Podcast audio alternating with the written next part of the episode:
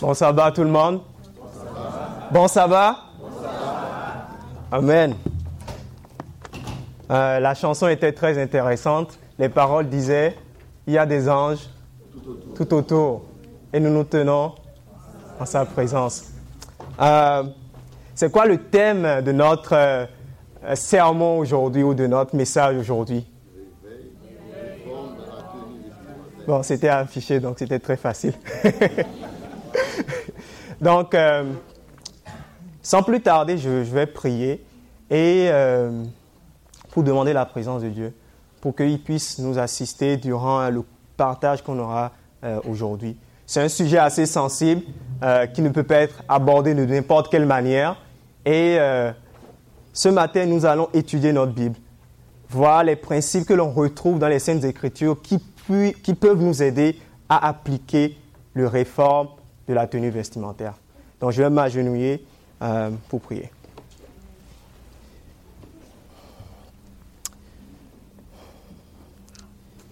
Seigneur Dieu Tout-Puissant, Père trois fois saint, miséricordieux Père, nous te remercions Seigneur pour euh, le sabbat que tu nous donnes aujourd'hui. Père, comme l'a dit la chanson, nous sommes en ta présence et les anges sont autour. Père, nous prions pour que euh, tu nous donnes l'esprit de révérence, Seigneur, et que euh, tu puisses disposer nos cœurs à recevoir ce que tu as pour nous ce matin. Seigneur, je te prie, je te prie de me cacher derrière la croix, Seigneur. Et Père, que tu puisses parler à travers moi. Je, suis, euh, je ne suis pas le mieux je ne suis pas le mieux choisi, Seigneur, le mieux disposé à partager un tel sujet, mais Seigneur, tu vois ce que tu as mis dans mon cœur. Puis tu me donnes le courage et euh, la force de pouvoir euh, partager ce message. Seigneur, je te prie pour la congrégation aussi, pour mes chers frères et sœurs. Je te prie de les prédisposer aussi. Et euh, que dans ta sainte présence, Seigneur, nous puissions voir ce que tes saintes écritures ont pour nous ce matin. Père, sois avec nous, que ton Saint-Esprit nous assiste et qu'il puisse nous donner la compréhension nécessaire, la pleine compréhension de ce qu'il faut pour aujourd'hui. Demeure avec nous. C'est dans le précieux nom de Jésus-Christ que j'ai prié. Amen. Donc, j'ai euh, deux requêtes à vous demander. Euh, comme toujours, euh, avant de commencer les messages, je demande souvent à la congrégation de prier pour moi pour que les paroles que Dieu me donne puissent être les bonnes paroles. Et parce qu'on est, est de la poussière. Donc, de prier pour que Dieu m'inspire par rapport à ce qu'on va étudier et que cette parole puisse toucher notre cœur. Et aussi de prier pour vous aussi, hein, pour que euh, on n'ait pas la même expérience que cette graine qui est tombée dans le sol et quelque temps après, soit les circonstances de la vie l'ont étouffé, soit l'ennemi est venu le prendre et elle n'a jamais poussé. Donc c'est pourquoi nous devons prier pour nous-mêmes, pour que la parole puisse faire effet. Amen? Donc, donc le sujet aujourd'hui, c'est la réforme dans la tenue vestimentaire. Quand je réfléchissais sur le sujet, je me suis dit, c'est des messages que l'on ne voit plus souvent prêcher sur notre chair. C'est un sujet qui est devenu tabou dans l'Église. Quand on parle de réforme sanitaire, quand on parle de réforme alimentaire, tout le monde met son bouclier. Donc personne ne veut plus rien entendre. C'est comme un sujet tabou qu'on ne peut pas, ne veut pas aborder. Et euh, tellement on a entendu euh, Sister White, Hélène White à gauche, à droite que c'est comme si on a développé des anticorps contre un message aussi beau que l'Éternel nous a donné. Et le message sur la réforme sanitaire, c'est plus qu'un simple message, c'est notre identité. Le message de la santé, c'est notre identité. Quand on part dans les autres églises, ce n'est pas forcément quelque chose qui est abordé. Est-ce qu'on peut prouver par la Bible et l'esprit de prophétie? Donc, euh, le but de, ce partage ce matin, c'est que euh, on puisse enlever les anticorps qu'on a développés contre ces différents messages que l'on n'entend plus dans l'Église. Euh, j'ai une question pour vous. Pourquoi pensez-vous que euh, Jésus n'est pas encore revenu? Juste une réponse. Il attend qu'on soit prêt. Nous sommes. Nous n'avons pas prêché la bonne nouvelle. Ok. Je vais vous inviter à ouvrir votre Bible dans le book de Apocalypse 10, verset 7. Donc aujourd'hui, nous allons fouiller notre Bible. Apocalypse 10, verset 7. Est-ce qu'on est ensemble? Amen. Apocalypse 10, verset 7.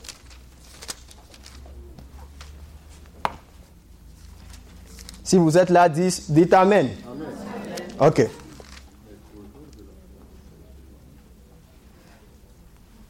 Je vais lire à partir du verset 5. Et l'ange que je voyais debout sur la mer et sur la terre leva sa main droite vers le ciel et jura par celui qui vit au siècle des siècles, qui a créé le ciel et les choses qui y sont, la terre et les choses qui y sont, et la mer et les choses qui y sont, et qu'il n'y aurait plus de temps. Verset 7.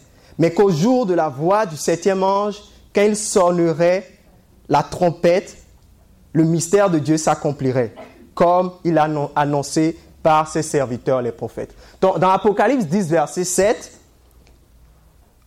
on voit qu'il y a un mystère qui va s'accomplir.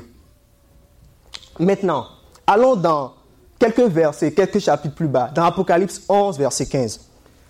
On parle toujours du septième, du septième ange et de la trompette. Dans Apocalypse 11, verset 15. Le septième ange sonna de la trompette. Donc on parle toujours du septième ange. Ensuite, et il y eut dans le ciel de fortes voix qui disaient, le royaume du monde est remis à notre Seigneur et à son Christ, et il régnera au siècle des siècles. Donc, on voit que dans Apocalypse 11, 10, verset 7, on parle du septième ange et du septième, de, de la septième trompette, auquel il est associé un mystère. On va voir c'est quoi ce mystère. Et en même temps, on dit que quand ce mystère est accompli, dans Apocalypse 11, verset 15, on voit que le royaume du, monde est remis au Christ. Donc quand le mystère est accompli, on voit que le royaume est remis à Jésus-Christ. Est-ce qu'on est ensemble? Now, maintenant, je parle en anglais. Maintenant, on va aller dans, Colossiens 1, verset 27, pour voir ce que c'est que ce mystère. Donc, quand le mystère sera accompli, le royaume sera remis à Christ. On est ensemble? Donc allons dans Colossiens 1, verset 27. On va voir c'est quoi ce mystère. Colossiens 1, verset 27. Si vous êtes là, dites Amen.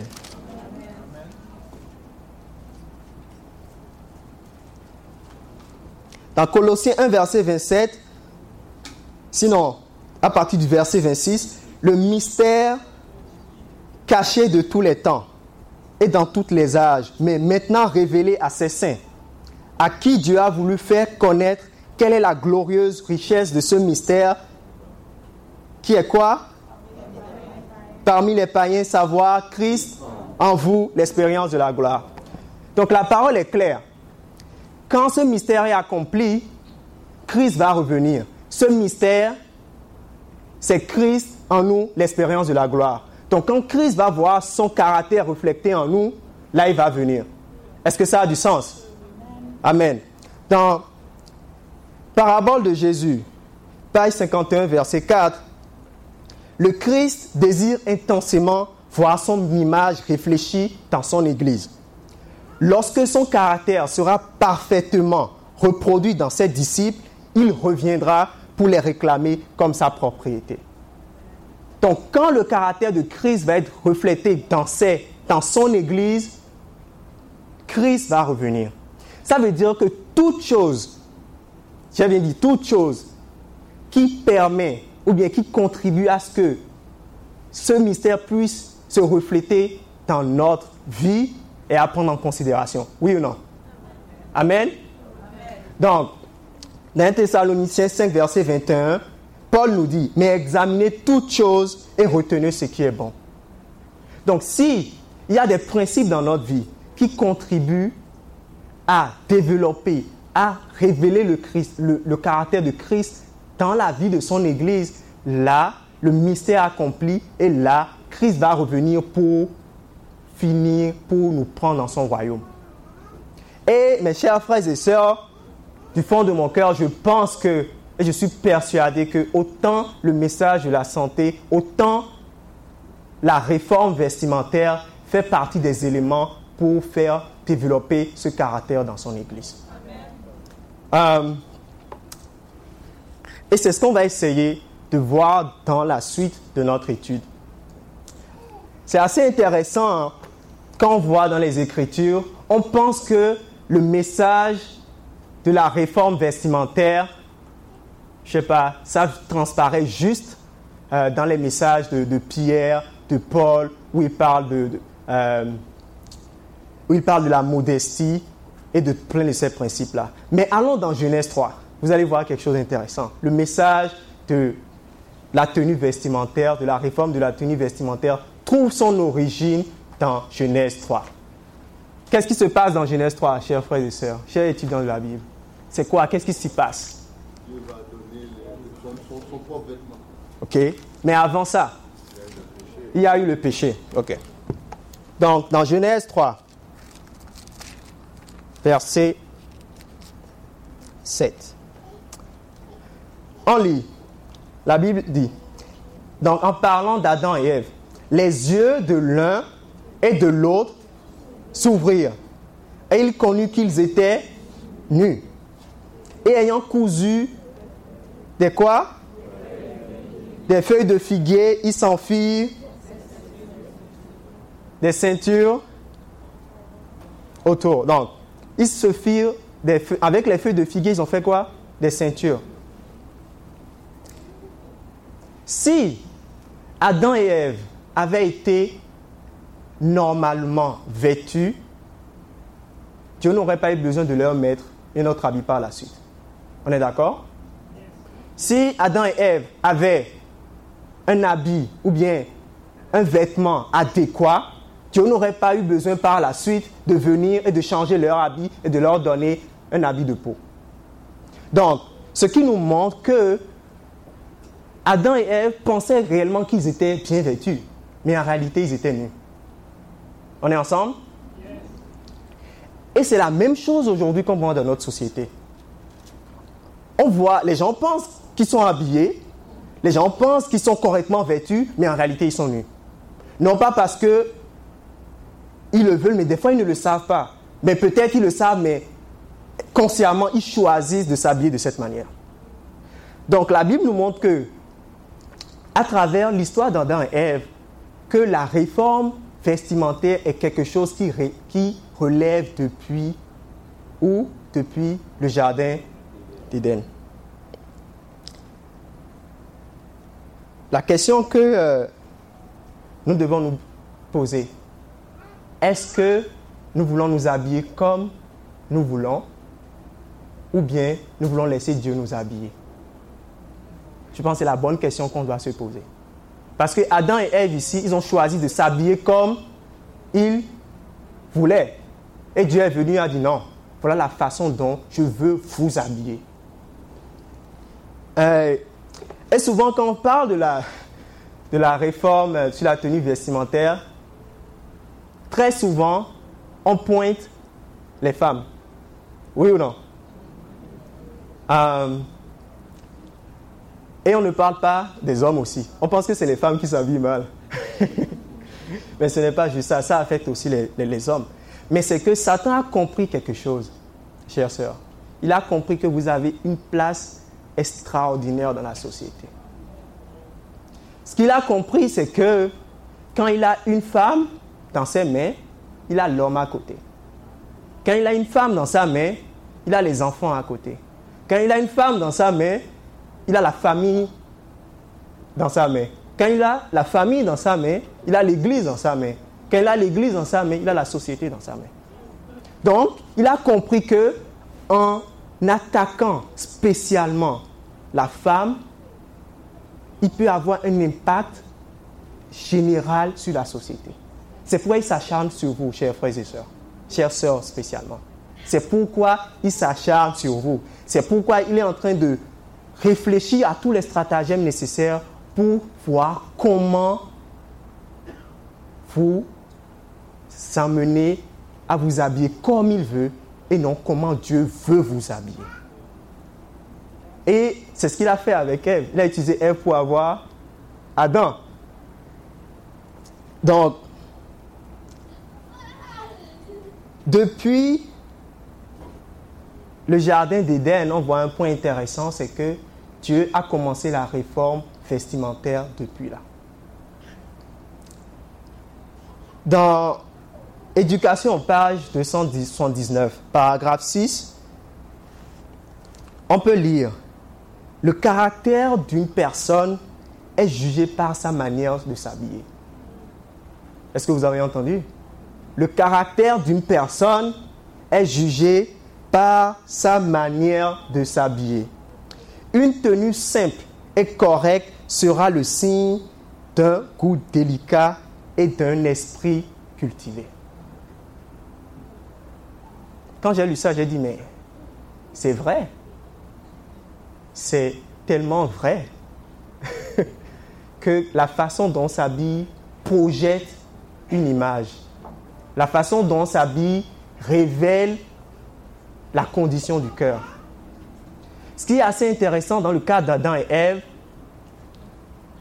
le fait qu'ils étaient, qu'ils s'étaient habillés de la façon dont ils voulaient, était juste un reflet de leur condition spirituelle. Est-ce qu'on est ensemble? Du fait que le péché est rentré dans le monde, dans leur vie, ça a eu la conséquence de les emmener à s'habiller comme ils voulaient. Donc, quand on parle de la réforme vestimentaire, quand on l'aborde, en réalité, on est en train de, parler, bien d'aborder un problème du cœur. On n'est pas en train de parler forcément de la chose extérieure qu'on voit. Parce que c'est de l'intérieur que les choses sortent. C'est l'abondance du cœur que la bouche parle. Donc en réalité, c'est un problème du cœur. C'est pourquoi quand Dieu est venu, qu'est-ce qu'il a fait? Il les a couverts. Mais dans le symbole derrière, c'était la justification de Christ. Qui crée vraiment ce changement interne qu'on a besoin pour avoir ce changement externe. Euh, donc, le principe de la réforme vestimentaire, c'est une question de caractère, plus qu'une question de s'habiller ou de, fashion ou bien de, euh, de ces différents mots qu'on utilise. Mais c'est une question de caractère. La façon dont on s'habille reflète le caractère qui est dans notre cœur, qu'on le veuille ou qu'on ne le veuille pas. C'est une réalité, c'est un fait. Euh, en même temps, la question de la réforme vestimentaire, c'est une question d'identité et de mission. Est-ce qu'on est ensemble? C'est une question d'identité et de mission. On est appelé qui? Les adventistes du septième jour. Donc on a quoi? Une identité et on a une mission. Tu ne peux pas dissocier l'identité de la mission. Du fait qu'on est appelé adventiste du septième jour, on est appelé à prêcher le message des trois anges. Donc l'identité va avec la mission. Quand on perd notre identité, il n'y a plus de sens pour la mission. Allons dans Nombre 15, versets 38 et 39. Nous allons voir que le principe vestimentaire, c'est un principe d'identité et de mission. Amen. Allons dans Nombre 15, versets 38 et 39.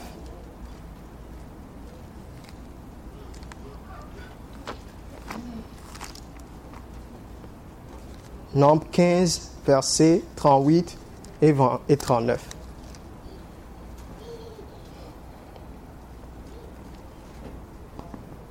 Si vous êtes là, dites Amen, chers frères et sœurs. Amen.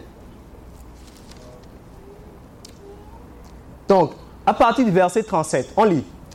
L'Éternel dit à Moïse, parle aux enfants d'Israël et dis-leur qu'ils se fassent de génération en génération une frange au bord de leurs vêtements et qu'ils mettent un cordon bleu sur cette frange de leurs vêtements, sur cette frange du bord de leurs vêtements. Quand vous aurez cette frange, vous la regarderez et vous vous souviendrez de tous les commandements de l'Éternel pour les mettre en pratique et vous ne suivez pas les désirs de vos cœurs et de vos yeux pour vous laisser entraîner à l'infidélité. Donc, les franges ont été mis pour leur rappeler quoi? Les commandements. Et qu'ils devaient garder les commandements. Donc les franges sont une identité pour Israël qu'ils étaient les enfants ou bien le peuple qui garde les commandements de Dieu. Et en même temps, c'est censé être une séparation par rapport aux nations qui sont autour. Parce que quand Israël garde les commandements de Dieu, automatiquement, comme on voit dans tout le livre de l'Ancien Testament, quand commence à garder les commandements de Dieu, ça fait automatiquement une différence avec les nations qui sont autour. Donc, l'habit qu'ils avaient était une identité et symbolisait une mission. C'est pourquoi nous ne pouvons pas nous habiller comme nous voulons. Ne pouvons pas nous habiller comme nous voulons. Nous ne pouvons pas nous habiller de la même manière que Adam et Ève ont fait. Ils se sont habillés comme ils voulaient, mais Dieu les a habillés comme il le voulait, parce que c'était la meilleure manière de s'habiller. Et c'est fou, quand on parle de, de, la réforme sur la tenue vestimentaire, on pense juste que c'est l'habit. On pense juste que euh, c'est la robe, c'est le pantalon, mais c'est le tout. Ce n'est pas juste la robe, c'est les chaussures, c'est tout ce qu'on met, ou bien tout ce qu'on... Euh, les, les, les, maquillages, c'est le package, c'est le tout. Donc ce n'est pas juste la robe, ce n'est pas juste les chaussures, c'est un complet. Donc la réforme doit aller dans toutes les dimensions de notre vie. Dans le livre, euh, en anglais, ça s'appelle... En anglais, j'ai oublié le, le, titre, mais c'est CH 600, Console and Health, c'est ça. Console and Health, page 600, paragraphe 1. C'est assez intéressant parce que tous les livres de Len ne sont pas traduits en français. Donc des fois, il faut faire de la traduction pour soi-même. Elle écrit, nos paroles, nos actions et notre habillement sont des prêches vivants et quotidiens. Quoi Nos paroles, nos actions et notre habillement sont des quoi? Sont des prêches vivants et quotidiens. Donc à chaque fois que nous nous habillons, c'est comme si nous sommes en train d'envoyer un message. Nous ne le savons peut-être pas, mais nous sommes en train d'envoyer un message aux gens qui sont autour de nous. C'est pourquoi tu ne pars pas à une entrevue en jean ou bien en sandales. Quelle image tu es en train de montrer Dans cette petite chose, on montre qu'on applique le principe de la réforme vestimentaire. Mais quand il arrive à Dieu, on ne fait pas la même chose. C'est comme si on enlève notre cerveau et on pense comme on veut. Et elle dit, c'est donc nos paroles, nos actions et notre habillement sont des prêches vivants et quotidiens qui assemblent avec Christ ou qui dispersent. Donc soit ça assemble avec Christ, soit ça disperse. Le principe de mission et d'identité. L'identité, la mission de l'Église, c'est de prêcher l'Évangile et de ramener les gens dans l'Église. Mais si par notre habillement, on est en train de repousser les gens, qu'est-ce que nous sommes en train de faire? Est-ce que nous sommes en train d'appliquer la mission? Non. Ceci n'est pas un sujet banal à être mis de côté avec la plaisanterie. Elle est claire. Le sujet de l'habillement demande une réflexion sérieuse et beaucoup de prières. Quand je, au début de mon expérience, quand j'ai commencé à visiter euh, certaines églises, je n'étais pas encore adventiste. Euh, mon ami d'antan m'a invité dans une euh, église évangélique. Je suis parti, j'ai écouté le sermon, j'ai profité du sermon, c'était intéressant. Mais une chose que j'ai remarqué dans mon expérience, je me suis regardé, je me suis rappelé des habits que je porte pour aller à la boîte de nuit. Et je vois toutes les personnes qui sont là, elles sont habillées comme moi. J'ai dit, mais il y a un problème. Est-ce qu'on est à l'église ou on est où? Tu voyais clairement que les gens s'habillaient pour se montrer. Et j'ai regardé mon habillement que je porte pour aller à la boîte de nuit. Je regarde les personnes je dis, mais ok, je ne vois pas de différence. Or, Dieu, quand il a donné son la distinction sur l'habillement à Israël, c'est qu'il soit une distinction par rapport à la nation autour d'eux. Là, je ne voyais pas de distinction. Et je peux vous dire, chers frères et sœurs, que par les jours qui sont suivis, je ne suis plus allé. Et simple est cela. Mais quand je suis venu dans l'église adventiste, dans l'église où j'allais, j'ai vu une distinction. J'ai dit, hmm, ils sont différents. Il y a une différence. Et là, j'ai compris que, ah, c'est bien possible que je sois dans la bonne place. Donc, mon expérience a montré que la façon dont les gens s'habillaient autour de moi avait un impact directement sur moi. Et soit je pouvais être avec eux dans l'église, mais je suis sorti par la suite. Donc nous ne nous habillons pas pour nous-mêmes, chers frères et sœurs. Nous nous habillons pour les âmes qui sont dehors, qui doivent être sauvées. Donc,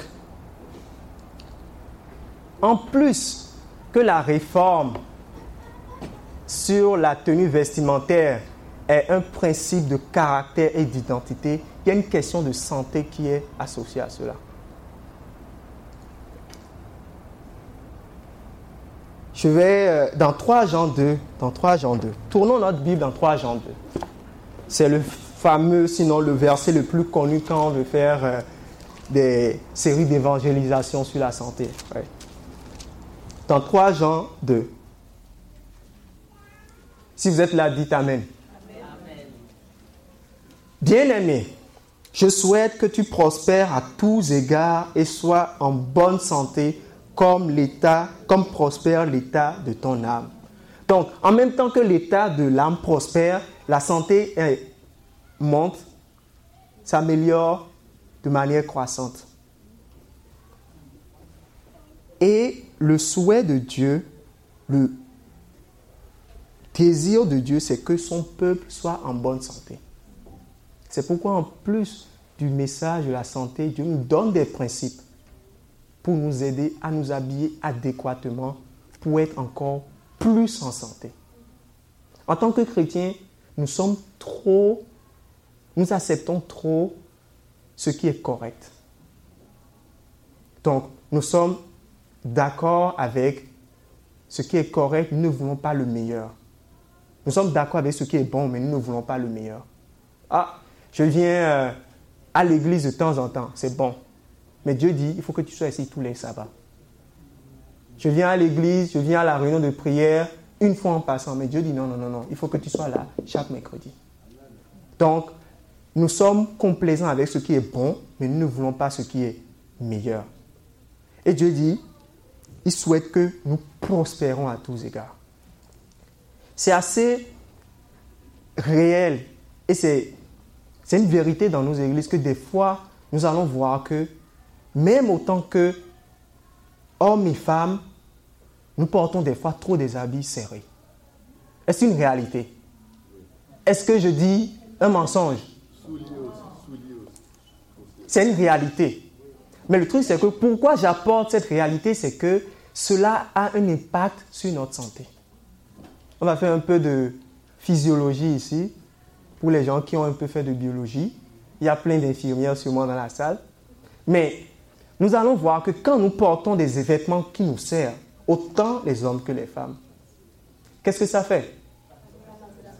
Ça bloque la circulation. Et quand notre circulation ne fonctionne pas correctement, qu'est-ce qui se passe? Le manque. Et quand il y a un manque d'oxygène, qu'est-ce qui se passe? Ton cerveau qui demande une grosse proportion d'oxygène ne fonctionne pas adéquatement. Et quand ton cerveau ne fonctionne pas adéquatement, qu'est-ce qui se passe? Tu ne peux pas appréhender les vérités éternelles adéquatement.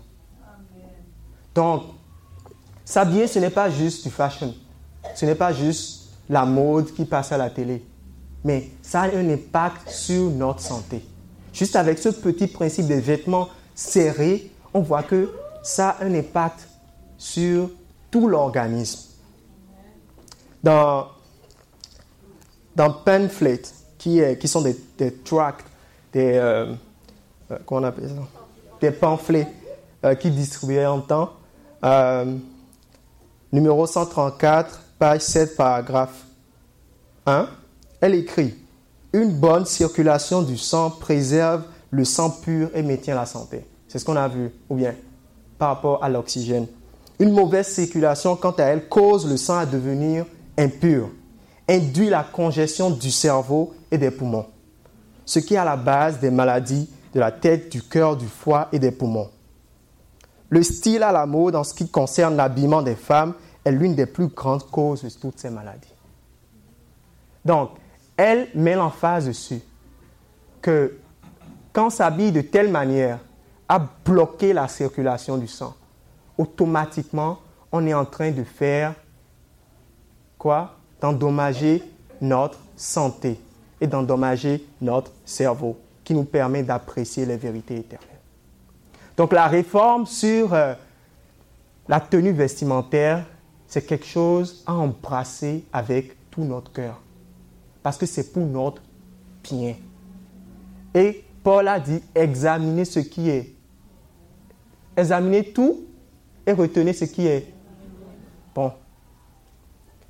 C'est pourquoi je, veux partager ces choses avec vous, chers frères et sœurs, pour que nous sachions que les choix que nous faisons chaque jour, les choix dans notre habillement, ça a un impact sur notre caractère, ça a un impact sur les gens qui sont autour de nous et ça a un impact sur notre santé. Et si nous sommes en meilleure santé, nous pouvons faire le plus de bien possible. Nous pouvons aider plus de gens, nous pouvons faire plus de sorties missionnaires.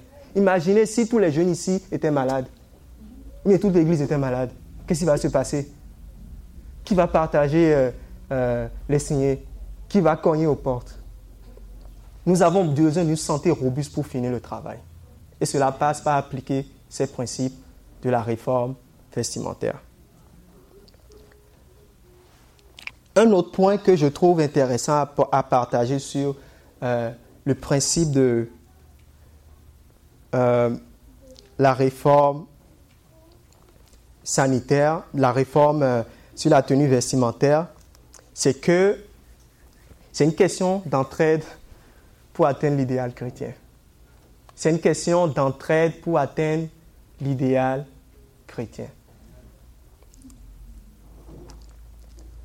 Je suis, en tant que jeune homme dans, l'Église, je parle directement euh, de tout mon cœur à mes, à mes soeurs et par mes expériences, j'ai juste remarqué et observé.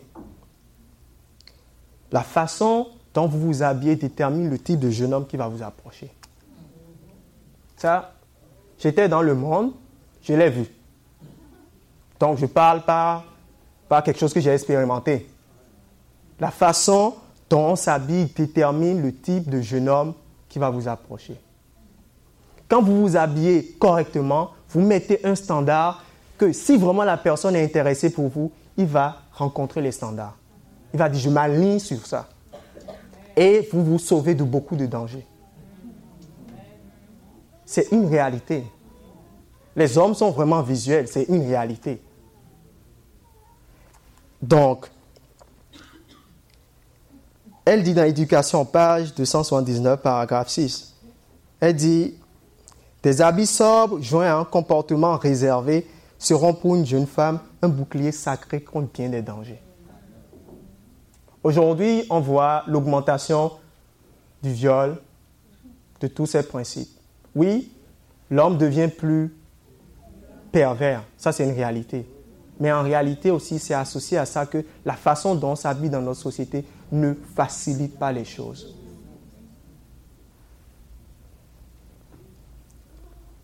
Un jour, je marchais euh, avec un ami et euh, on était ensemble, on discutait. Et il me dit, Cédric, regarde toutes ces filles. J'ai dit, ok. Il dit, mais c'est de belles filles. Regarde comment elles sont habillées. Donc, il était content de nourrir ses yeux. Pour une manière de parler. Et je lui ai posé une question. J'ai dit, est-ce que tu vas en prendre une et la présenter à ta mère? Il dit, tu es fou. Littéralement, c'est ce qu'il m'a répondu. Il m'a demandé si je suis fou. Donc, dans, son, dans sa tête, il dit, il se dit vraiment, c'est une fille qui peut emmener, faire tout ce qu'il va, faire avec, mais c'est sûrement pas une fille qui va emmener présenter à sa mère. Et j'ai dit, mais c'est extraordinaire comment la façon dont on s'habille peut déterminer l'approche des gens par rapport à nous. Et j'ai dit, mais mes chères sœurs, vous devez vraiment, oui, on doit faire vraiment l'effort de s'habiller adéquatement. Parce que ça filtre, vous créez un filtre naturel, on va dire. Vous créez un filtre naturel. Peut-être qu'il va y avoir des, euh, il peut y avoir des, des choses peuvent arriver, mais vous créez un filtre naturel. Euh,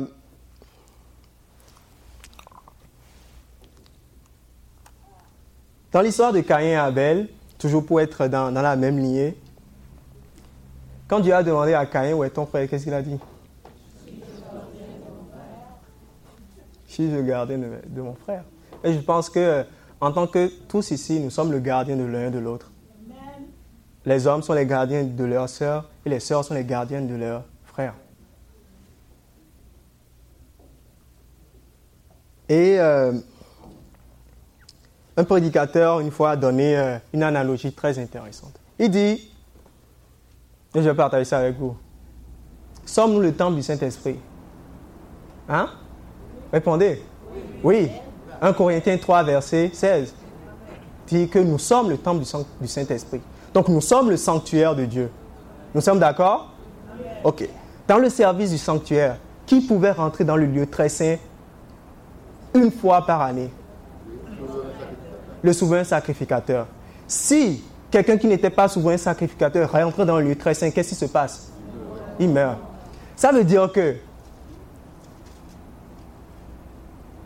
toute chose qui appartient au souverain sacrificateur, au souverain sacrificateur. Si une personne qui n'est pas souverain sacrificateur rentre, il est mort. D'où l'analogie. Le principe, c'est que quand, mes chères sœurs, vous permettez à quelqu'un qui n'est pas le souverain sacrificateur d'avoir accès aux choses qui appartiennent uniquement au souverain sacrificateur, vous êtes en train juste de le tuer. Est-ce que vous comprenez l'analogie? Il y a des parties de notre corps qui appartiennent juste au souverain sacrificateur. Et c'est quand ce jeune homme vous met la bague ou bien, non, vous prend en mariage, c'est à ce moment-là qu'il devient souverain sacrificateur et qu'il peut avoir aux choses qui sont dus au souverain sacrificateur? C'est pourquoi nous sommes les gardiens de nos chers frères et sœurs. L'impact sur les gens autour de nous est réel. Et euh, juste pour parler aux hommes aussi, ce n'est pas parce que euh, nos sœurs sont habillées n'importe comment que ça vous permet de diriger vos yeux n'importe comment aussi. Euh, Job a dit qu'il a fait quoi? Un pacte avec ses yeux. Il a été clair, il a fait un pacte avec ses yeux. Donc, c'est à nous autres aussi en tant qu'hommes de ne pas dire, OK, de justifier nos actions. Nous, nous aimons justifier nos actions. Dans Patriarché Prophète, page 525, paragraphe 4, elle dit, mais au contraire, l'homme dompté par ses passions est faible. Donc si nous sommes un homme, nous sommes domptés par les choses que nous voyons, où nous ne sommes pas capables de nous contrôler, nous sommes faibles. La vraie grandeur se mesure à la puissance des sentiments qu'on subjugue, qu'on subjugue et non à celle des passions par lesquelles on est subjugué. Donc la vraie grandeur, c'est d'être capable, capable de voir cette jeune femme marcher et de tourner ses yeux et de dire non, je préfère regarder à gauche. Ça, c'est ça la vraie grandeur d'un homme. Donc, qu'importe si une sœur habillée n'importe comment, cela ne justifie en rien l'acte ou bien le fait que nous pouvons regarder ou l'est, ou on dit convoiter.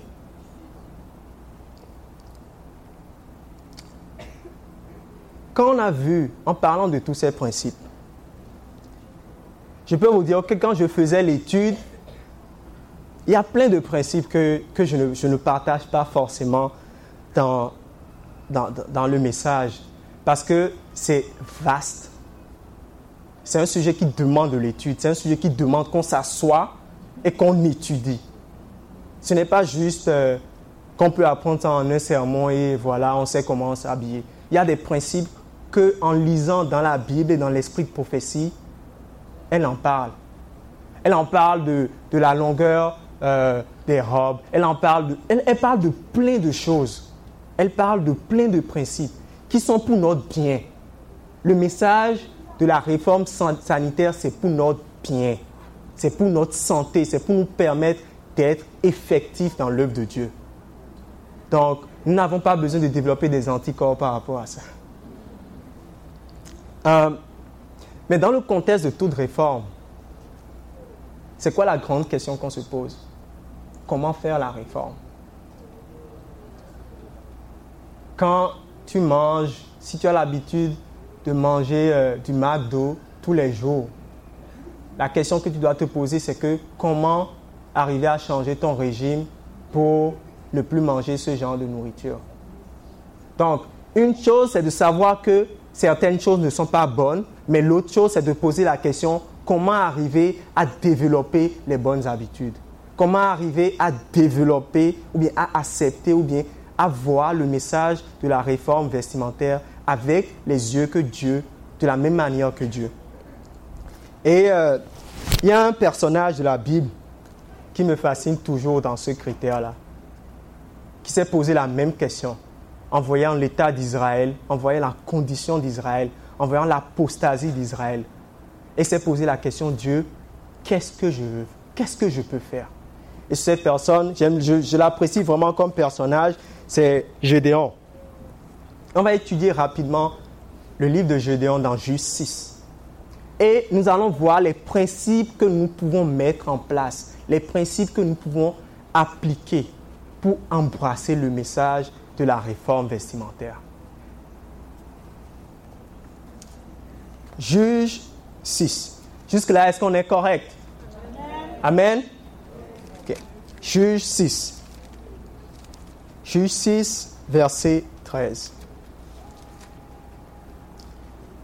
De la même manière que euh, nous pouvons voir l'état de notre Église, de la même manière que nous pouvons voir notre vie intérieure, Gédéon, il était face à la même problématique. Israël était sous la domination de quelle nation? Les, Madianites. Ils étaient sous l'oppression des Madianites. Et Gédéon, il s'était retrouvé euh, dans le verset, euh, dans Justice, on peut lire euh, au verset 1, on dit les enfants d'Israël firent ce qui déplaît à l'Éternel et l'Éternel les livra entre les mains de Madian pendant combien de temps? Pendant sept ans. Donc c'était ça la condition d'Israël. Et Gédéon se posait la question, on est opprimé, je suis impuissant, je ne peux rien faire. Il dit, je suis de la plus petite tribu. Qu'est-ce que je peux faire? Donc il se sentait impuissant. C'est la même chose aussi quand on vient à ces principes de la réforme. Des fois, on n'a même pas l'envie d'étudier. Parce qu'on sait que si on étudie, on va découvrir des choses. Et on, va être challengé à les mettre en pratique. on a même peur d'ouvrir notre Bible. On a même peur d'en discuter. Parce qu'on a peur de découvrir des choses. Mais euh, la différence dans l'expérience de Gédéon, c'est que il avait la volonté de vouloir changer quelque chose en Israël. C'est ça qui a fait la différence dans son expérience. Donc, pour nous, nous devons nous poser la question, si nous n'avons pas la volonté d'étudier ce que c'est que la réforme vestimentaire, nous devons demander à Dieu de nous donner la volonté de vouloir. Nous devons demander à Dieu de nous donner la volonté de vouloir étudier, la volonté d'aller plus en profondeur. Et dans Philippiens 2, verset 13, il dit quoi? C'est lui qui crée en nous le vouloir et le faire. Donc si nous voulons appliquer le principe de la, réforme vestimentaire, nous devons demander à Dieu le vouloir de vouloir, la volonté de vouloir. Et dans le cas de Gédéon, qu'est-ce que Dieu lui a dit? Dieu lui a dit, ne te pose pas des questions sur la fait que tu es petit, ou bien que tu es grand, ou bien euh, que tu n'as pas des armes. Il dit, va, je serai avec toi. C'est la seule chose que Dieu lui a dit. Et nous devons avoir la même foi en Dieu. Même si le challenge semble important, la montagne semble haute, Dieu dit, je serai avec toi. C'est sa volonté. Donc il est prêt à déployer toutes les ressources du ciel pour nous aider à appliquer les principes. C'est pourquoi il a donné Jésus-Christ pour nous sur la croix. La Bible nous dit qu'avec Jésus-Christ, il a tout donné. Il a tout donné. L'esprit de prophétie dit qu'il a vidé les ressources du ciel en Jésus-Christ. Qu'est-ce qu'on veut d'autre? Vous ne pouvez pas avoir plus que ça. C'est le tout du tout. Donc Dieu, en faisant cette provision, est prêt à nous encourager, à nous avancer avec nous dans les principes de la réforme sanitaire, de la réforme vestimentaire. Dans pamphlet aussi, euh, numéro 22, page 2, paragraphe 5, elle dit que les femmes aient le courage de s'habiller sainement et simplement. Il faut du courage. Et souvent, elle met l'emphase sur les femmes, mais je dirais les hommes aussi. Les hommes aussi, on doit avoir le courage de s'habiller simplement et sainement. Avant, euh, quand, tu partais, quand je partais à la salle de gym, mes amis me, disaient toujours, Cédric, l'été s'approche. Et euh, quand ils me voient, quand ils me voient, Cédric, l'été s'approche, il faut que tu partes à la salle de gym. Parce qu'ils se disent, ah, ok, pendant l'été, il faut montrer ses muscles, il faut montrer que tu es en shape. Donc, tu fais le gym pour les autres, en fait. Donc, quand l'été s'en vient, il dit Cédric, oublie pas, il faut que tu ailles à la salle de gym pour aller t'entraîner. C'était assez intéressant, mais quand je vois, aujourd'hui, je me rends compte qu'avant, quand je faisais toutes ces choses, ce n'était pas vraiment pour la santé. C'était surtout pour que les jeunes filles me voient et voient que j'ai de beaux biceps.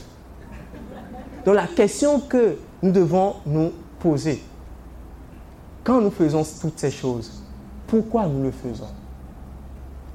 Est-ce que nous le faisons pour les autres, mais est-ce que nous le faisons pour Dieu? Quand nous allons nous, entraîner, est-ce que c'est pour montrer qu'on a des muscles, mais c'est parce qu'on veut avoir une bonne santé Donc il y a toujours une raison derrière les choix vestimentaires qu'on prend. Et c'est pourquoi nous devons étudier la réforme vestimentaire. Et je peux vous garantir, quand vous allez vous plonger dedans, vous allez découvrir des choses, vous allez dire, je n'ai jamais vu ça de ma vie. Et je vous encourage à le faire. Je ne suis pas ici pour vous dire quoi porter, ou bien comment porter quoi? C'est à nous-mêmes de faire cet effort-là. Et c'est là que nous allons prendre les bonnes décisions pour accepter ce que Dieu va nous montrer.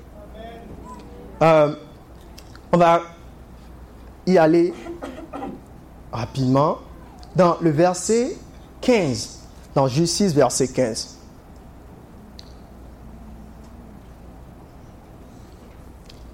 Donc là, Gédéon dit, Ah mon Seigneur, avec quoi délivrerai-je Israël? Voici ma famille est la plus pauvre en Manassé. Je suis le plus petit dans la maison de mon, père. Et euh, après, Dieu lui dit, va, je serai avec toi. Ne te pose pas de questions par rapport à comment, qui, quoi je serai avec toi. Et c'est de ça seulement que Gédéon a eu besoin pour avancer.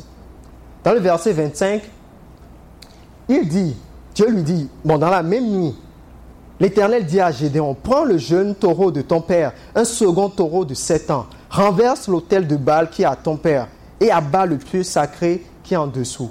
Tu bâtiras ensuite et tu disposeras sur le haut de ce rocher un autel à l'Éternel ton Dieu. Tu prendras le second taureau et tu offriras un holocauste avec le bois de l'idole que tu auras abattu. La première chose que Dieu a demandé à Gédéon, c'est de faire quoi? D'abattre l'autel de Baal. Où? Où se situait l'hôtel de Baal Dans la maison de son père. Donc c'est bien beau de vouloir que les autres changent. Mais la réforme vestimentaire, ça commence dans la maison. Toute réforme commence dans la maison. Toute réforme commence dans le foyer. Sinon, Dieu pouvait dire à Gédéon, va dans la maison à côté, à bas le pieu. Mais Dieu dit, va dans la maison de ton père et abat le pieu sacré et mets-moi un hôtel. Donc la réforme, ça est vestimentaire, sur la tenue vestimentaire, ça commence dans le foyer. Toute réforme commence dans le foyer. Si nous pensons que ça va commencer hors du foyer, nous nous trompons. C'est assez intéressant parce que Quand vous étudiez votre Bible, je vous invite à utiliser deux versions. Votre étude sera plus enrichissante. Parce qu'il y a des choses qui sont dans la version anglaise des fois qui ne sont pas dans la version française. Dans le verset 26 de Justice, 26 de Justice, Dieu dit, ben, la Bible dit, tu bâtiras ensuite et tu disposeras sur le haut de ce rocher un éternel à ton Dieu. Dans la version anglaise, il y a une précision qui est donnée. La précision, c'est de disposer l'hôtel de manière ordonnée. Donc ce n'est pas juste de mettre un hôtel comme on veut, mais c'est de disposer de manière ordonnée. Dieu est un Dieu d'ordre. Amen. Donc, si il avait juste fait un hôtel, ce n'aurait pas été quelque chose que Dieu lui a ordonné. Donc,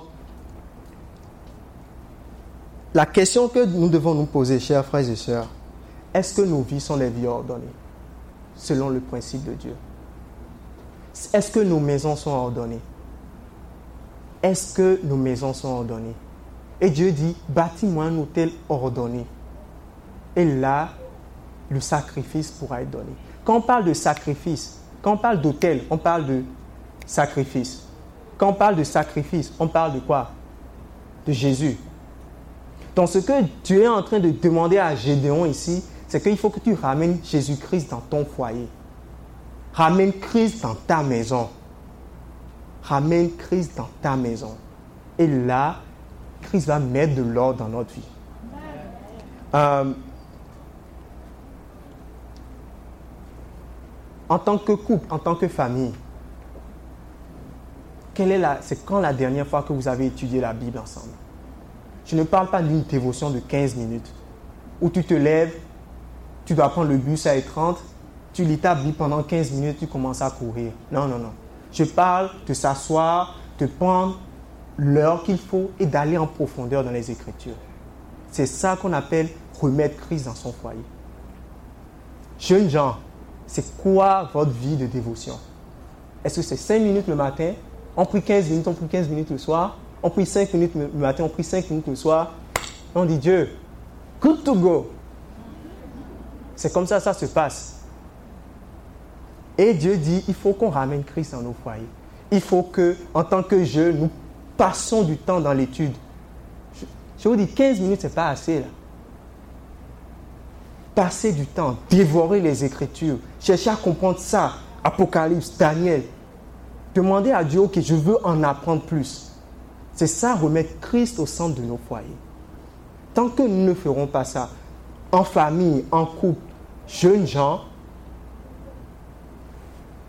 nous pouvons nous habiller demain de la manière la plus modeste possible. Mais dans une semaine, je vous garantis que vous allez abandonner. C'est ça qui se passe. Hein? Demain, je vais devenir végétarien. Tu manges le lendemain, la viande passe, tu dis messe. Donc, c'est parce que cette réforme n'a pas débuté dans le cœur. Mais demain, je vais arrêter de faire telle chose. Et le lendemain, on retombe dans la même chose. C'est pourquoi il faut ramener Christ dans nos foyers.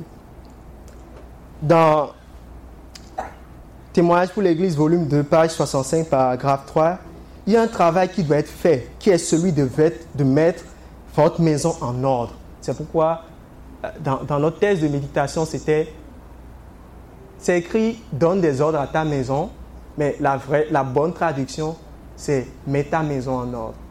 En anglais, c'est set your house in order or you will die. Set your house in order. Il y a un travail qui doit être fait qui est celui de mettre votre maison en ordre. Dans l'habillement, dans votre maison, dans toute chose, il faut, faire preuve de goût et d'ordre. Et dans Foyer chrétien, euh, page 32, paragraphe 1, elle dit Une famille, écoutez bien ici, chers frères et sœurs, elle dit Une famille où règne l'ordre et la discipline témoigne davantage en faveur de la religion chrétienne que tous les sermons qui peuvent être prononcés. J'ai lu ça, j'ai dit. J'ai dit, c'est extraordinaire. Donc je peux venir ici prêcher pendant fin sabbat. Fin, tous les sabbats. Mais tant que la décision n'a pas été prise de remettre Christ au centre de notre foyer, d'étudier ces principes de la réforme en couple, avec nos enfants, entre frères et sœurs, je peux vous garantir que ça ne va rien à, mon, au sermon que même le plus grand prédicateur peut venir prêcher à Montréal. Parce qu'elle dit, c'est clair, une famille aurait l'ordre et la discipline témoigne en faveur de la religion chrétienne que tous les sermons qui peuvent être prononcés. Donc, nous savons par où commencer. Il n'y a pas à regarder à gauche, à droite, se poser la question, qu'est-ce que je fais? Non, dans nos maisons. Ici, nous représentons tous une famille. Nous représentons tous une famille. Et quand on parle de maison physique, on peut parler aussi de la maison spirituelle. Donc il faut ramener Christ dans nos vies. Passer du temps dans l'étude, dans la prière et dans le partage. C'est les trois choses qu'on trouve dans le lieu saint. Et nous devons faire ces trois choses-là. Et ça va faire la différence. Et quand on va, quand ces principes, on ne va pas se poser la question, ah, non, ça ne me tente pas. Non, c'est parce qu'on est préparé, Dieu nous a préparé de l'intérieur. Euh, dans le verset 27, pour finir, on lit que Gédéon prit dix hommes parmi les serviteurs, fit ce que l'Éternel avait dit. Et comme il craignait la maison de son père, comme il craignait la maison de son père et les gens de la ville, il l'exécuta la nuit et non le jour. Là, on voit un principe très important aussi. Il prit dix hommes, il n'est pas allé tout seul il a pris des gens qui avaient la même cause de délivrer Israël. Donc quand nous voulons passer du temps dans l'étude de, ce, de la réforme, formez des groupes d'études. Mettez-vous ensemble et asseyez-vous et dire, OK, on va étudier ça et on va voir dans la Bible, dans l'esprit de prophétie, c'est quoi Dieu demande. Parce qu'on est plus fort ensemble que seul. Amen. C'est pourquoi Dieu nous a mis en tant qu'Église. Sinon, il aurait pu te mettre sur une île isolée. Il peut dire, ah, ok, good to go. Mais il nous a mis en Église parce qu'il sait que l'un et l'autre, nous, pouvons nous aider mutuellement. Comme euh, le diamant est utilisé pour tailler nos diamants, nous pouvons nous tailler aussi pour la statue parfaite de Christ. Amen. Euh, et un dernier point, dans le verset 27, on lit que, euh, toujours dans le verset 27, à partir du verset 28 et 31, on voit que lorsqu'ils ont commencé à vouloir faire la réforme, c'est les personnes de la maison qui étaient contre Gédéon. Ce n'étaient pas les gens de l'extérieur. Donc quand on va se mettre à vouloir appliquer les principes qu'on va découvrir dans nos études, je peux vous garantir que les critiques, l'opposition ne va pas venir des gens du dehors, mais ça va venir peut-être des gens de l'intérieur. Mais ce n'est pas censé nous arrêter. Parce que Dieu a dit, va et fais ce que je te demande. Et on a vu que leur projet, le projet que Dieu leur a confié de briser cet hôtel a été accompli et Israël a été délivré. Donc, euh, La question que nous devons nous poser, c'est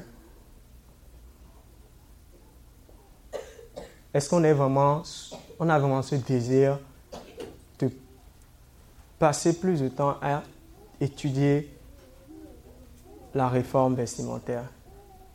J'ai partagé des principes et comme je dis, je ne suis pas là pour vous dire quoi porter, comment mettre telle chose, comment faire telle chose, mais il faut qu'on soit prêt à choisir pour nous-mêmes. Comme on l'a vu, une maison ordonnée, une maison, une maison où règne Christ, c'est meilleur que quoi? Que toutes les prédications. Donc, je ne sais pas, vous pouvez emmener talk bachelor ou bien machin, prêcher ici. Il va prêcher, il va partir. Le lendemain, si le changement n'est pas fait dans le foyer, je peux vous garantir que on ne va pas plus avancer. Nous devons prendre la décision. Donc, comme on l'a vu dans, dans, notre étude, on a vu en commençant que ce que Christ attend, c'est de voir son caractère reflété en nous. Et là, il reviendra. L'un des principes qui peut permettre à ce caractère d'être développé en nous, c'est la façon dont on s'habille. Parce que la façon dont on s'habille a un impact sur notre santé, un impact sur notre cerveau, nous permet d'apprécier les vérités éternelles et nous permet de développer ou bien de développer le caractère du Christ. Et le centre de cette réforme, ça doit être Jésus-Christ. C'est pourquoi on a dit à Gédéon, rebâtis l'autel. Le centre de cette réforme, ça doit être Christ. Toutes choses qu'on va essayer hors de Christ, je vous donne une journée et demain vous allez voir que vous ne pouvez pas continuer. Ramenons Christ dans nos foyers. Reprenons l'étude de la parole de Dieu. Passons du temps à étudier ensemble ce principe, en groupe, en famille, en couple, avec des amis. Chers frères et sœurs, faites des tables rondes et étudiez sur le sujet. Que les hommes partagent leur point de vue par rapport à ce qu'ils voient.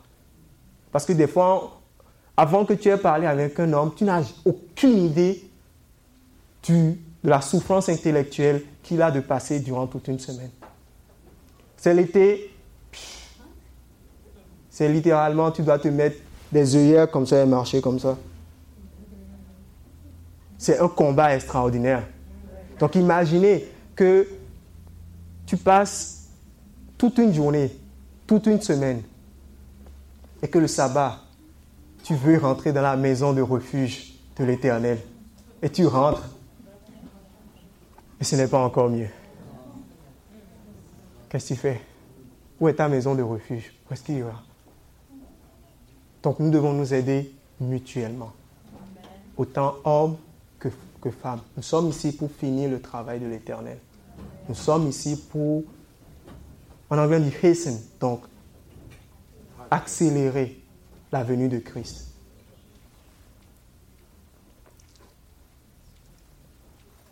Aujourd'hui, Christ est présent parmi nous, comme on a vu dans la chanson, les anges sont autour et il sonne à la, il, toque. Il dit, veux-tu me laisser rentrer Est-ce que tu veux me permettre qu'on étudie ça ensemble? Est-ce que tu veux me permettre que je te montre encore plus ces richesses. C'est, je vous dis, c'est extraordinaire. Dieu nous aime. Il nous aime. Il nous aime tellement que il a juste mis des standards qu'il veut que nous atteignions. Il veut que nous atteignions la statue des anges. Est-ce que vous imaginez? Moi, je, je ça y penser, c'est extraordinaire. Donc si, en tant qu'homme et femme, nous voulons accepter ce désir de demander à Jésus de rentrer dans notre cœur et d'étudier ce principe avec nous. Je vais vous inviter à vous agenouiller avec moi. Si nous voulons étudier, donc je dis vraiment, on sort d'ici, on se dit, ok, je vais ouvrir ma Bible, je vais lire ce que la Bible dit ce que l'Esprit prophétie dit. Ça va être dur à entendre, les choses que nous allons découvrir. Et nous allons dire, comme Gédéon, tu as dit, je suis avec toi. Va. Si c'est notre désir, je vous invite à vous agenouiller avec moi. On va prier, on va sceller cette décision, on va aller vers de l'avant.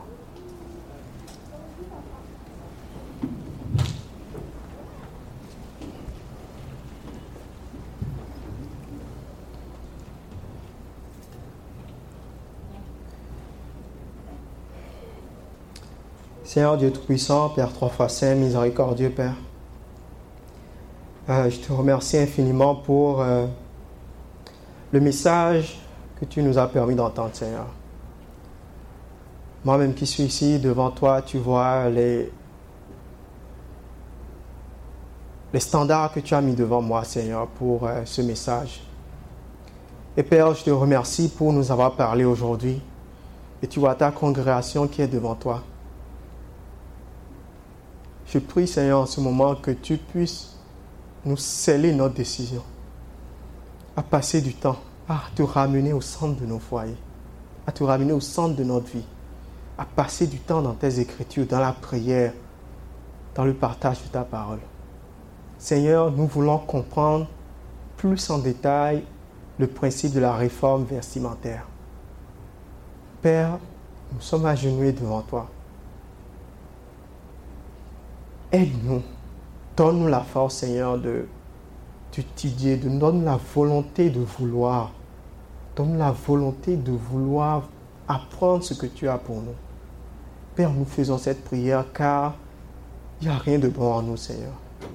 Que cette graine qui a été plantée aujourd'hui, Seigneur, ne soit pas enlevée par l'ennemi ou que les circonstances et les soucis du monde l'étouffent, Seigneur.